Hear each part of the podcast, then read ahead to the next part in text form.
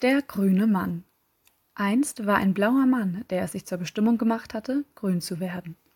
Also begann er, sich nur noch von grünen Dingen zu ernähren.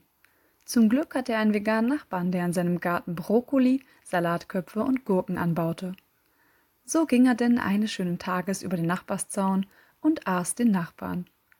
Als die Polizei kam, um den Todesfall aufzulösen, gesellte sich der blaue Mann dazu und gestand seine Tat.